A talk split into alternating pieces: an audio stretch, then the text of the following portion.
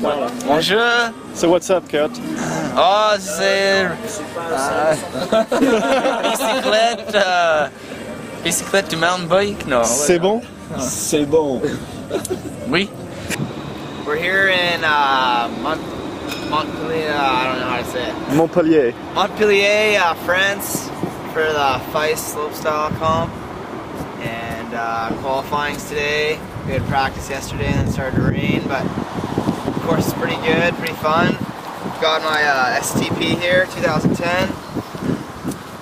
Fresh build for this year. Full Saint Pro bar, Pro bar stem, steep post, Marzocchi, four cross. And uh, yeah, it's been doing the trick. So we're off our way to qualifying, so let's go.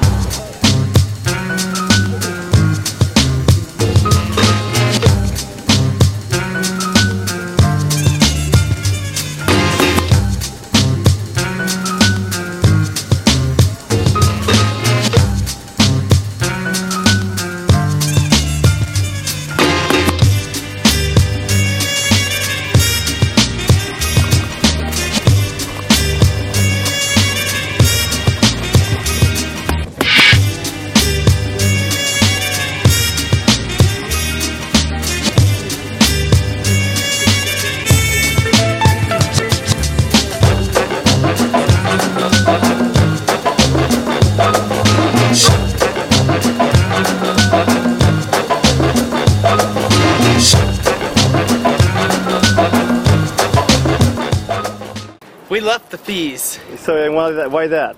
Windy again? Hurricane force winds, sandstorm, so we're here doing downhill laps in uh, Marseille. Yeah. And it's pretty sweet so far. On entend bien le moteur, hein? Ah, c'est sûr, ça va, qu'est-ce que